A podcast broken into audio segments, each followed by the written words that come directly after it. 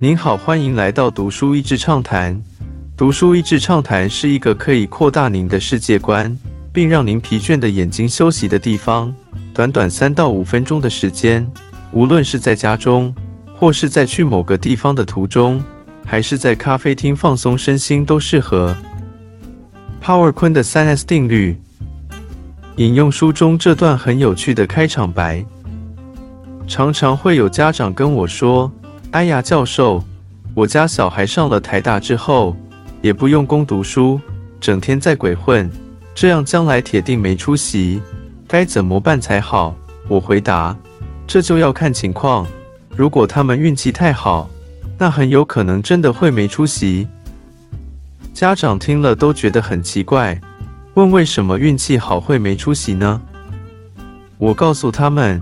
如果他们的小孩运气都很好，大学四年玩一玩，晃一晃，也就顺利毕业；再玩一玩，晃一晃，也就找到工作，领到还能生存的薪水；最后再玩一玩，晃一晃，还结婚生子，那他的一生就这么幸运的结束了。这就算是没有出息，因为很平淡，没有亮点。家长在问。那怎么样才算有出息？我说，当他学分被当、谈恋爱失败、找不到事情做，甚至被二一退学，遇到了这些人生的苦难和打击之后，那么他就可能会有出息了。为什么说可能？因为他也可能选择跳河。但是各位要知道。一个人常常就是在选择跳河自杀，还是要克服困难向前奋斗时，才会面临他人生的重要转捩点。没有遇到这个转捩点，我们会主动上进吗？会主动积极克服困难吗？显然不会。先有打击，才有 power。这段开场白明确的点出了本书的主旨。也是作者李习坤教授在书中一再强调，想要成功必先吃苦的信念。作者也把这个信念用来说明，当黑死病大流行后，欧洲诸国发现教父也只是人而已，对黑死病束手无策，才开始反思所谓的神与人，最终脱离被神学的束缚，迎来文艺复兴。而文艺复兴，乍听偏向艺术类。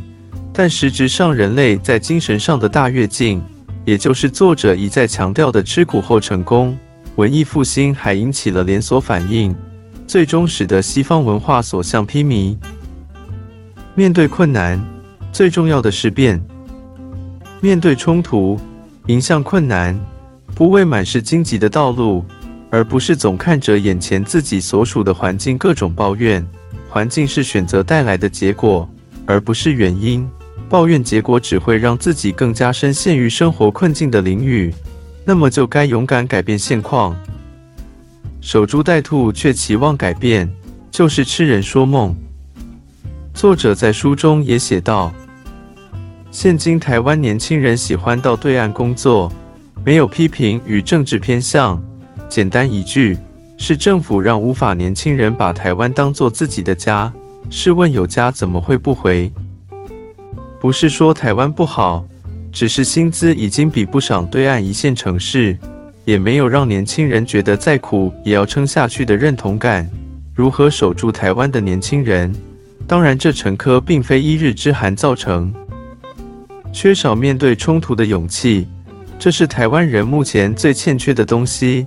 从人民到政府都是如此，这是风气要改变很难，但这也是台湾改变的办法，变。信念未古，从不放弃。整本书看完，给我留下的印象可以用三个词句总结：知难而上，改变是好的，绝不放弃。作者李习坤教授笔下字里行间都能感受到他一再强调的信念：不放弃，不畏惧，不怕变。也从他参选总统的举动能够看出，他的确身体力行他的信念。知难而上。